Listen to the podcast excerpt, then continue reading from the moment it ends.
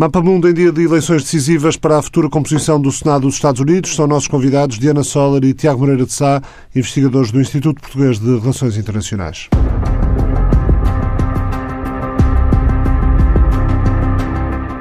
Há hoje eleições no Estado norte-americano da Geórgia, eleições para dois lugares no Senado Federal, lugares atualmente detidos por senadores republicanos. São eleições decisivas para o futuro do Senado dos Estados Unidos, onde os republicanos estão em maioria de 52 contra 46, mais os dois senadores independentes, Bernie Sanders do Vermont e Angus King do Maine, que habitualmente votam com os democratas, portanto, basicamente 52-48. Os resultados devem ser eh, conhecidos na madrugada de quarta-feira. Se os candidatos democratas vencerem, e só na circunstância de vencerem num Estado tradicionalmente conservador, os republicanos perdem a maioria no Senado, ou fica 50-50, mas aí entra um voto de desempate da futura Presidente do Senado, que é vice-presidente uh, do país, uh, ainda para já vice-presidente eleita, Kamala Harris, senadora. É, portanto, um escrutínio importante para perceber a margem de manobra e a estratégia política da futura administração Biden para o país, para o mundo e também para o interior do próprio Partido Democrata. Eh, isto, pelo menos, para os próximos dois anos, a altura em que, daqui a dois anos, um terço do Senado vai novamente a votos nas eleições intercalares. Estes uma espécie de prolongamento das eleições, acontecem quando nenhum dos candidatos consegue a maioria eh, de 50% requerida eh, numa primeira volta. É o que acontece num dos casos. No outro caso, é devido a uma uma resignação de um senador. O, o reverendo democrata Raphael Warnock, 51 anos, desafia a senadora republicana Kelly Loeffler, 50. A republicana está no Senado há pouco mais de um ano, desde a resignação do senador Brian Kemp.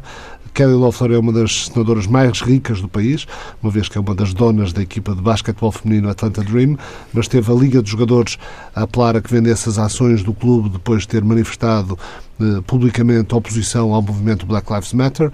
Rafael Warnock é pastor da Igreja Batista eh, Ebenezer, em Atlanta, mesmo onde trabalhou Martin Luther King Jr com Stacey Abrams, uma estrela em ascensão na Constituição Democrata, eh, Raphael Warnock lançou o New Georgia Project, uma organização pelo direito do voto para fazer face a tentativas de supressão de voto. Esse grupo está sob investigação estadual por alegadamente ter enviado boletins de voto para não residentes no Estado. Na outra contenda, o republicano Perdue defronta o democrata Ossoff. Perdue é o senador republicano em função desde 2015. Foi CEO, eh, diretor executivo da marca desportiva Reebok, um apoiante de primeira hora do presidente Trump, aliado ainda hoje, está sob escrutínio por negócios com milhões de ações em empresas cujas áreas de atividade incidem em áreas de atuação de comitês do Senado a que Perdue pertence. Ossoff teve o apoio de John Lewis, um campeão dos direitos cívicos no país, que morreu no último verão, trabalhou como congressista democrata com o congressista democrata Hank Johnson, trabalhou também em documentários e foi bastante rápido a criar nesta campanha contas nas redes sociais Snapchat e TikTok. Se os democratas conseguirem os dois lugares que estão a ser disputados e assim forjar um empate 50-50 na Câmara Alta, está longe de ser certo que Biden seja eh, capaz de avançar um tipo de legislação eh, mais progressista eh, sobre o meio ambiente, saúde, economia, que propôs durante a campanha eleitoral, eh, uma vez que a margem é, é muito estreita. Boa tarde a ambos. Diana Sola e Tiago Moreira de Sá. Diana, as sondagens e a evolução demográfica dão vantagem aos, aos dois candidatos democratas, mas não é para isso que aponta a tradição e o espírito conservador da, da Geórgia. O que é que vai pesar mais? E faço a pergunta a alguém que nestes mesmos estúdios, há uns meses, é preciso reconhecer, eh, eh, chamava a atenção para a evolução demográfica nos Estados do Sul dos Estados Unidos da América. Antes de mais, muito obrigada pelo convite e bom dia. Uh, em relação à questão do Sul, é uma, que é uma questão muito interessante.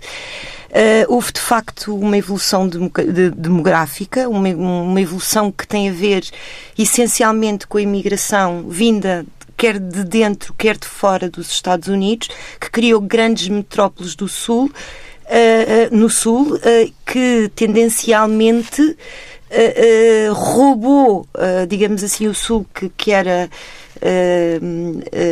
que era tendencialmente republicano.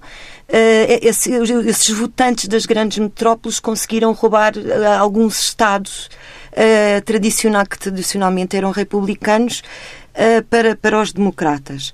Agora, não me parece uh, que, que nesta sondagem, nesta, nesta eleição uh, para o Senado em particular, isso, isso vai acontecer.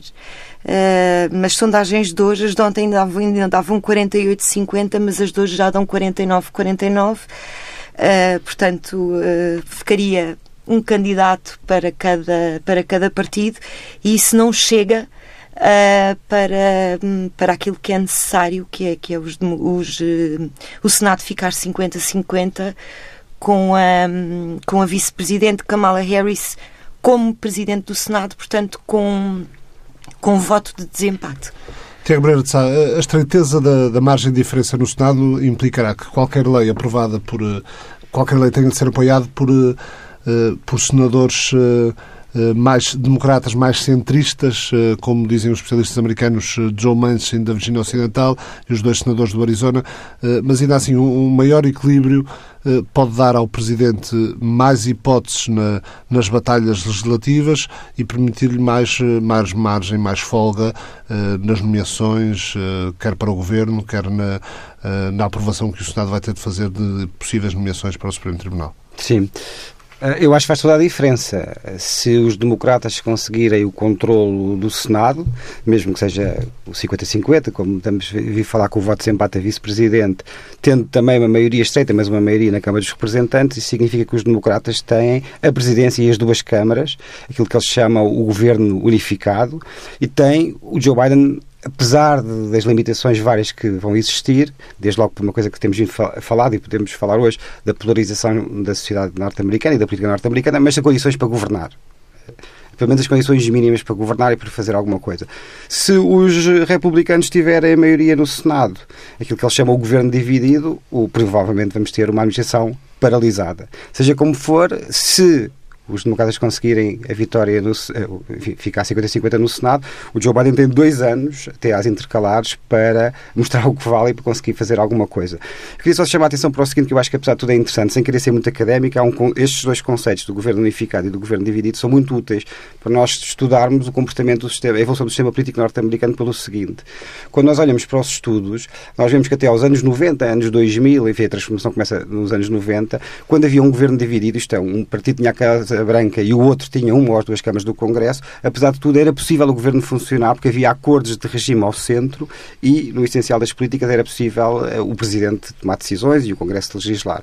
Desde então, ou seja, sobretudo desde os anos 2000 até hoje, o que se verifica é exatamente o contrário. Quando há governo dividido, os governos não conseguem. A Casa fica Branca. paralisado. O governo fica paralisado e o Presidente não consegue governar. Aí, aí, nesse caso, as esperanças dos democratas residiriam no papel que e na relação que se conhece entre, entre o, o, o presidente eleito Joe Biden e o, e o líder da maioria no Senado, Mitch McConnell, republicano? Se fosse no passado, eu diria que sim, que isso fazia diferença. E, apesar de tudo, não é irrelevante. Não é irrelevante que o Joe Biden conheça bem o Senado, não é irrelevante que ele conheça bem alguns dos mais importantes senadores republicanos. Isso ajuda. Mas no estado que, de divisão em que está o país hoje em dia, no, no, a tribalização que temos vindo a falar, a essência de duas tribos identitárias que se odeiam eh, e que se veem mutuamente como o adversário e que têm ideias completamente diferentes de quem é o verdadeiro americano, de quem é a verdadeira América, qual é o passado do país, qual é a identidade e os valores fundamentais e fundacionais do país, qual é o seu presente e qual é o seu futuro, faz com que essa dimensão humana seja, eh, hoje em dia, eh, demasiado redutora para analisar o que está a passar nos Estados Unidos da América.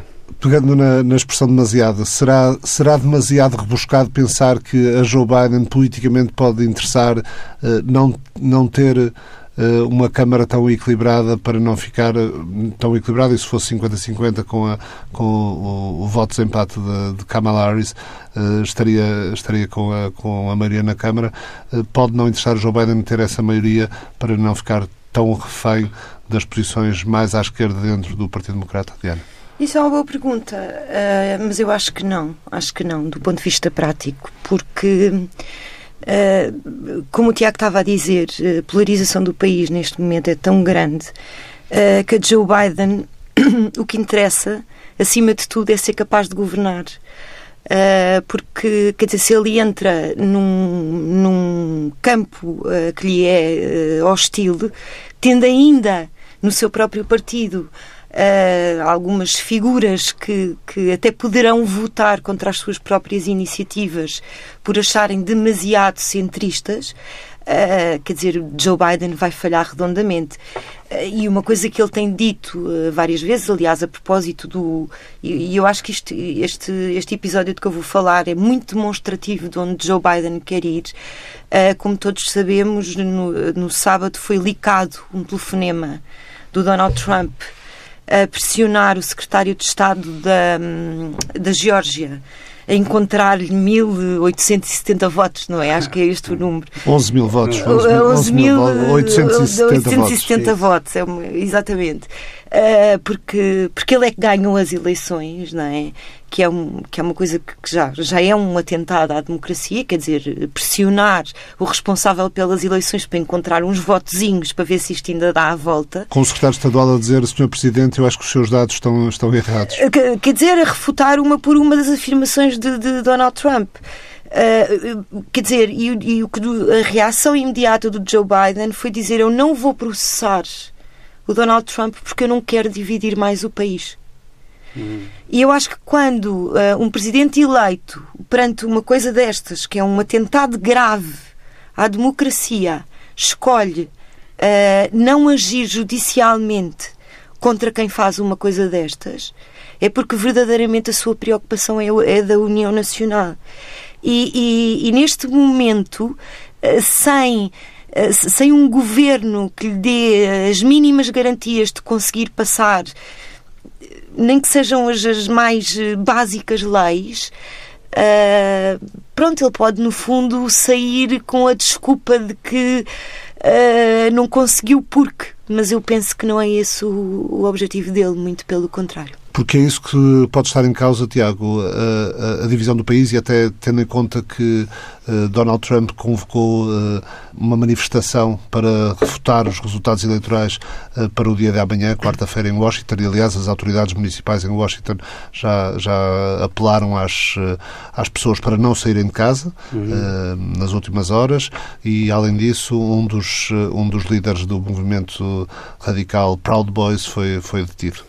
É a divisão do país, é, mas é mais do que isso. Nós tínhamos tido. Uh, falámos ao longo de quatro anos bastante sobre isso, um presidente e uma presidência que procurou, não é só um fenómeno norte-americano, mas estamos a falar dos Estados Unidos da América, procurou ir enfraquecendo as instituições, ir enfraquecendo os checks and balances, os freios e contrapesos e até enfraquecendo a separação de poderes para tentar uh, concentrar o máximo de poder possível. Isso pode ser chocante, mas não é completamente novo. Houve várias tentações de presidência imperial, o Thomas Jefferson foi o primeiro, ao longo da história dos Estados Unidos da América. Hoje estamos, perante uma coisa mais grave, muito, que é uma tentativa de vai ser mal sucedida, mas uma tentativa de destruir a democracia norte-americana, que é um presidente não reconhecer, não só não reconhecer, mas isso tudo bem, não reconhecer os resultados eleitorais, mas mais do que isso, procurar uh, ir contra o, a vontade do, do, soberano, a vontade do povo e conseguir, neste caso, amanhã na sessão conjunta, não vai conseguir, mas tentar conseguir na sessão conjunta do Congresso, uh, que a decisão seja diferente daquilo que foi o voto popular não vai conseguir, não tem maioria para isso, mas porque isto teria, é votado por maioria simples nas duas câmaras do Congresso. Mas nós sabemos que há vários e senadores... essa votação acontece amanhã, precisamente. E essa votação acontece amanhã. Mas, mas é preocupante à mesma que haja uma dezena, mais de uma dezena de senadores e, ao que parece, mais de uma centena de, de representantes. 140, mais 140, mais 140. dizemos a Diana antes de começarmos a, a, a conversa. Isso é muito preocupante. Isso te leva a uma conclusão também, que é, para além de, nós às vezes esquecemos, para além de haver uh, possibilidade de a democracia norte-americana estar sob ameaça, como neste caso está na intenção, não vai estar na, depois no resultado. Há uma outra coisa que é importante que é, com Trump ou sem Trump, isto vai continuar nos próximos anos. Uh, a, a, preocupação é, é legítima e grave ao ponto de uh, vários responsáveis, ou antigos responsáveis do Pentágono, ou seja, antigos ministros da Defesa, terem, terem ontem escrito uma carta a dizer que. a tentar afastar qualquer interferência que Donald Trump possa ter tido nos tempos mais recentes junto da hierarquia militar. Sim, sim. É suficientemente grave por isso, mas é suficientemente grave, do meu ponto de vista, por dois outros motivos.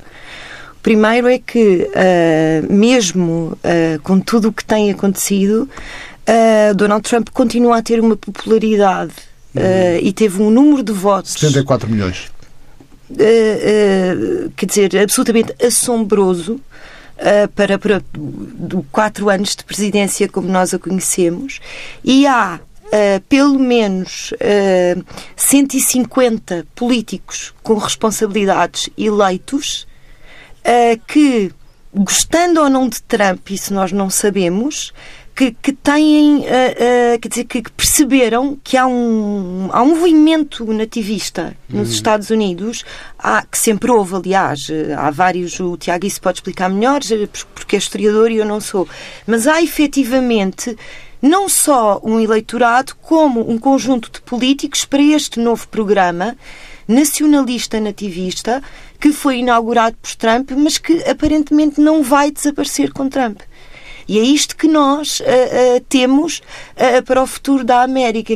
Quando, quando, nós sabemos que há 150 políticos e um conjunto enorme de pessoas que está disposto a ir para a rua porque não acredita Uh, que, que, que, que, Donald Trump perdeu as eleições é porque, de facto, estas duas Américas não estão perto de se unir e, mais grave, a América nacionalista, nativista, está bem recomenda-se.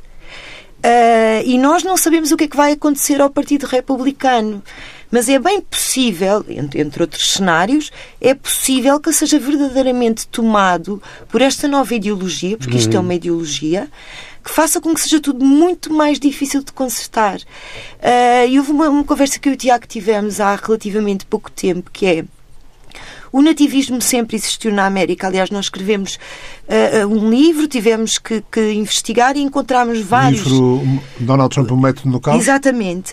E encontramos vários, vários uh, livros, várias literatura uh, especializada sobre esse nativismo. Portanto, não é um fenómeno novo.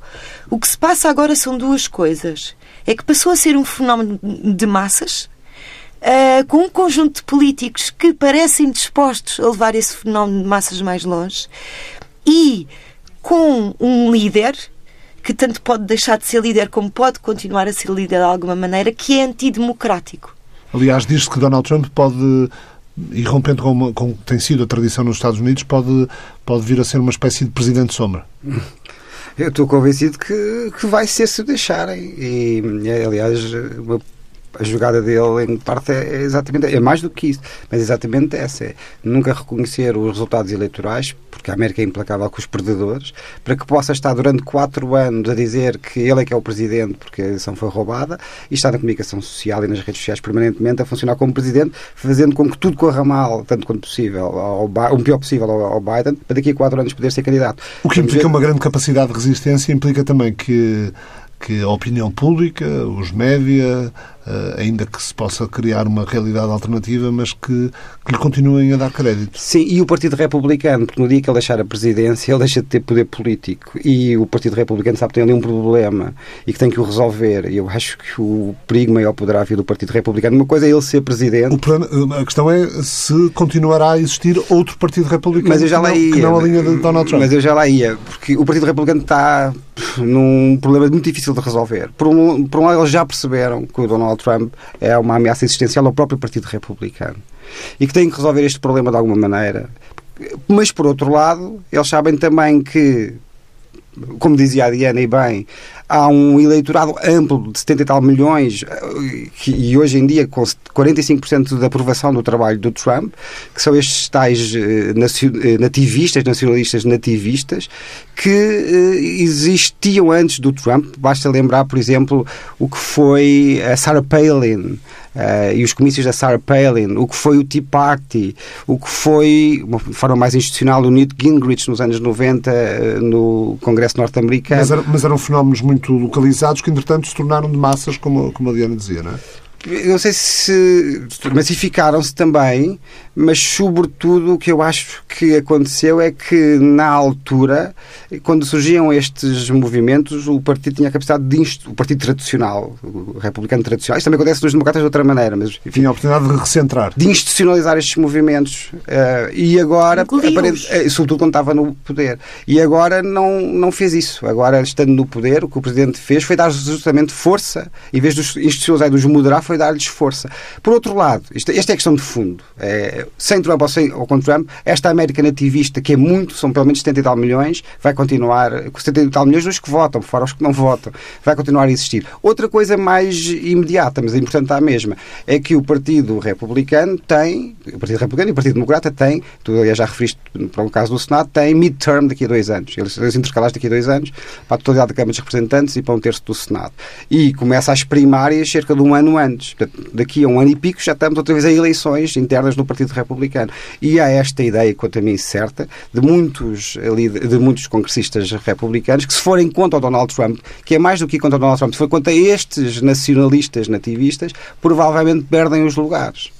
Portanto, também estão aqui a lutar pela sua própria sobrevivência política. Não deixa de ser uh, sintomático, uh, e há bocado falávamos na, na importância que tem o facto de vários uh, antigos responsáveis máximos do Pentágono terem escrito a, a carta que fizeram uh, divulgar ontem, alertando contra possíveis interferências do presidente cessante junto à hierarquia militar, mas não deixa de ser sintomático que, que nesses nomes até esteja, esteja, um homem como Dick Cheney, que era considerado alguém bastante conservador dentro do, do Partido Republicano. Portanto, até, até Dick Cheney está contra, contra Donald Trump. É verdade, quem diria? o Dick Cheney. O Dick Cheney faz, apesar de tudo, enfim, não vou agora falar muito sobre o que é que ele foi como vice-presidente do George W. Bush, mas apesar de tudo faz parte dos estágios há, há, um filme, há um filme para isso. Há um, há um filme para um filme bastante esclarecedor para isso. Ficámos todos a saber, que ainda não sabia. Agora, o Dick Cheney faz parte de uma certa hum, elite conservadora tradicional, chamados nacionalistas assertivos, que é uma parte do mainstream, ou seja, da elite dominante do Partido eh, Republicano, que são os que não têm nada a ver com este movimento agora, não têm nada a ver com Donald Trump, e que são os que estão verdadeiramente preocupados com o que pode acontecer ao Partido Republicano e já agora também ao país. Queria dizer só mais uma coisa em relação ao que estava a dizer antes. Eu não sei como é que o Partido Republicano vai resolver isto, não tenho, se soubesse essa solução para isto, era um iluminado. Agora, sei uma coisa, sei que o Joe Biden pode ajudar muito, ironicamente. Porque se o Joe Biden, há várias coisas que ele tem que fazer, mas se o Joe Biden ajudar, não, até, se o Joe Biden não for hostil a esses republicanos conservadores. Se o Joe Biden eh, governar para os tais nacionalistas eh, nativistas, ou se quiser, para os jacksonianos, se for ao encontro da razão, das razões profundas por quais uma boa parte dos norte-americanos estão tão zangados. TV já falámos várias vezes sobre isso, com a globalização, com os acordos de comércio livre, com a perda de empregos, transferências de empresas e empregos para o estrangeiro, por aí fora se o Joe Biden for capaz de governar para eles, o, uma parte da, da, razão de ser, do apoio desses americanos a, por exemplo, ao, Trump, uh, esmorece. E o Joe Biden, no programa político que, tem, que apresentou, não é por acaso que a ideia forte é uma política para as classes médias. Uh, Deixa-me só recuar um pouco na, na, na, nossa conversa aqui sobre o que, o que está em causa hoje na Geórgia para tentar perceber as motivações do que possa ser uma, uma eventual mudança no, no, no, quadro político na Geórgia, tendo em conta o que tem sido a, a, tradição neste, neste Estado do Sul. Sabemos que há muito dinheiro metido na, na corrida por ambos os lados, sabemos que há mais atenção mediática na batalha uh, Kelly Loeffler e Raphael Warnock, com a, com a republicana a acusar o reverendo democrata eh, de ser um radical liberal marxista e de pretender suborçamentar a polícia. Eh, o reverendo continua com uma mensagem muito centrada na recuperação da pandemia nos cuidados de saúde. O Warnock tem alta cotação entre os afro-americanos eh, e o Estado tem uma proporção maior de eleitores negros do que, do que a média dos Estados americanos. Isso pode ser um fator decisivo, na vossa opinião? Eu não sei. Uh, a Geórgia é um, é um daqueles Estados que que faz parte dessa, desse, desse novo sul, digamos assim, uh, que é um novo sul onde as cidades cresceram exponencialmente. Uh, e onde os eleitores, que eram tradicionalmente republicanos e que não abdicavam, digamos assim, uh, da, sua, da sua identidade republicana, isto um bocadinho ao contrário do que se passa no, no resto do país, esses imigrantes, esses que vieram, uh, são pessoas que tendencialmente vieram para as grandes cidades e vieram e, e votam democrata. E, portanto, eu acho que a, a, grande diferença poderia ser essencialmente essa. Porque o, o, que o Ricardo descreveu são exatamente as mensagens que foram sendo transmitidas ao longo da campanha não é? Uma muito uh, relacionada com a ordem, com uh, outra muito mais uh, aberta, muito mais a apostar na popularidade. E, e, portanto, quer dizer, eu penso que essas mensagens neste momento já não têm o impacto, o impacto que tiveram no passado. Acho que neste momento o que tem verdadeiramente impacto uh, e o que faz a polarização do país. Porque nós falamos muito da polarização e de, da tribalização, mas eu faria aqui um parênteses só para explicar o que é que isto é verdadeiramente.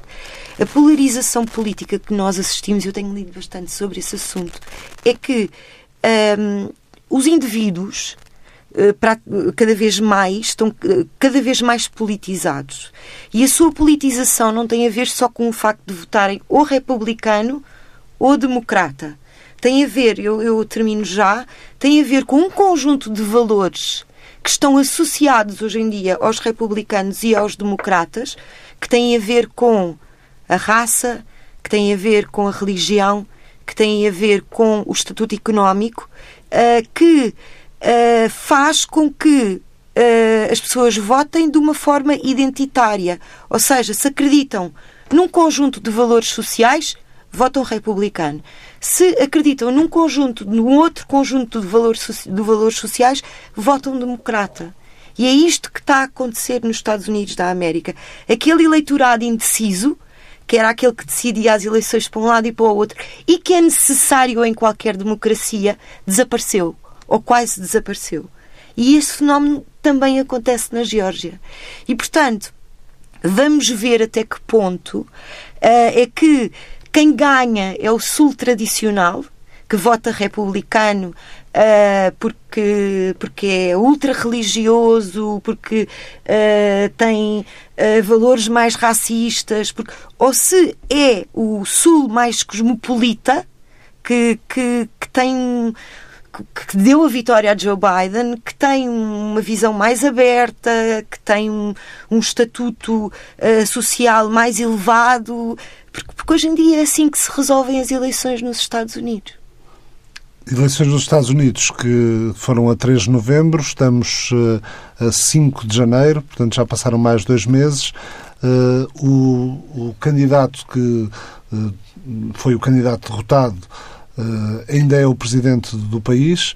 Uh, seria um cenário quase surreal pensarmos nisto há uns meses, mas uh, esse, o presidente, o, a pessoa que ainda é o presidente do país, convocou uma manifestação uh, para a capital federal amanhã para contestar os resultados dessa, dessa eleição que perdeu, sendo ainda o chefe de Estado. E estamos a 15 dias da, da tomada de posse do novo presidente um eventual descambar das coisas amanhã na manifestação, Tiago, uh, com violência, uh, pode levar a atual administração a tomar ainda medidas que alterem a, a, situação política no país no sentido de instaurar um estado de emergência, um estado, uma lei marcial.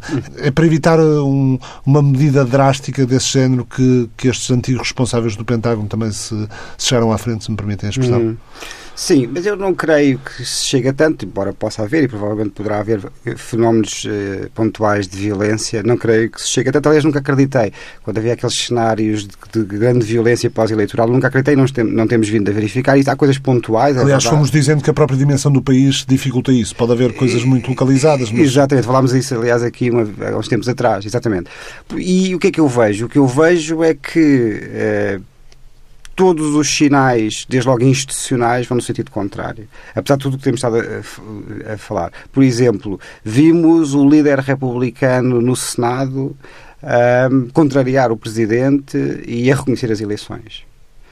Vimos uh, um silêncio bastante significativo do vice-presidente e, quando falou, falou num sentido institucional dizer que é para respeitar o voto. Não disse assim desta maneira, mas o bem lido foi isto que, que ele disse. Ou seja, o que é que eu quero dizer? O que eu quero dizer é que, apesar de tudo, as instituições estão a funcionar. E. Um, qualquer tentativa que o Donald Trump possa fazer ainda para alterar o resultado desta eleição vai esbarrar nas instituições. E, e não vejo como é que é possível eh, de outra maneira tentar alterar, ou seja, talvez para ser mais direto e mais claro aconteça o que acontecer, nós vamos ter uma transição pacífica de poder. E no dia 20 vamos ter a tomada de posse do Joe Biden. Isto não é ver o futuro, é, é, é, o, é o, normal que aconteça. E apesar, eu sempre acreditei nisto. E nós estamos a ver que, apesar de tudo, no final do, do dia, o normal acaba por acontecer. E eu acho que estas manifestações não vêm a alterar isto. E a única coisa que, e isso não é irrelevante, é que uh, continuamos a ter, como tivemos ontem num comício na Geórgia, como vamos ter seguramente amanhã nas ruas de Washington, manifestações maciças de apoio ao atual presidente, apesar de tudo isto, de tudo isto que aconteceu.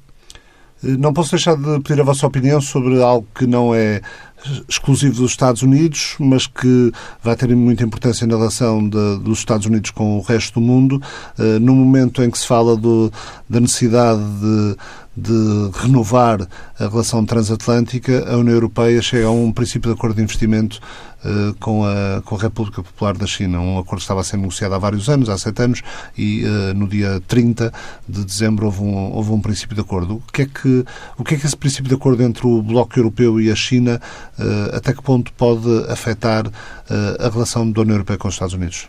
Bom, eu, eu já escrevi sobre isso. Eu acho que, que, a União Europeia deu um passo em falso muito grande. Uh, acho que, tendo um presidente eleito que está disposto a retomar uh, de uma forma muito forte uh, as relações com, com as democracias, nomeadamente com a Europa, eu penso que foi uma precipitação, para usar um eufemismo, a União Europeia assinar um acordo com a China.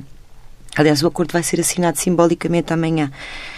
Enfim, eh, eu sempre fui a favor de que a China deve ser um parceiro comercial da Europa, eh, mas uma coisa são parceiros comerciais e outra coisa são, são aliados. A China estava com pressa de chegar a este acordo antes da tomada de posse da nova administração e a União Europeia terá aproveitado para conseguir algumas, eh, algumas vantagens, algumas benesses que não conseguiria ou que a China estaria renitente em aceitar até, até há pouco tempo. Eventualmente, só que o preço a pagar por isso é ter o presidente eleito a perguntar-se publicamente uh, porque é que as democracias não, não se apercebem que é preciso criar uh, uma, uma coligação forte uh, para, conter, para conter a China, que é exatamente o oposto do que este acordo é.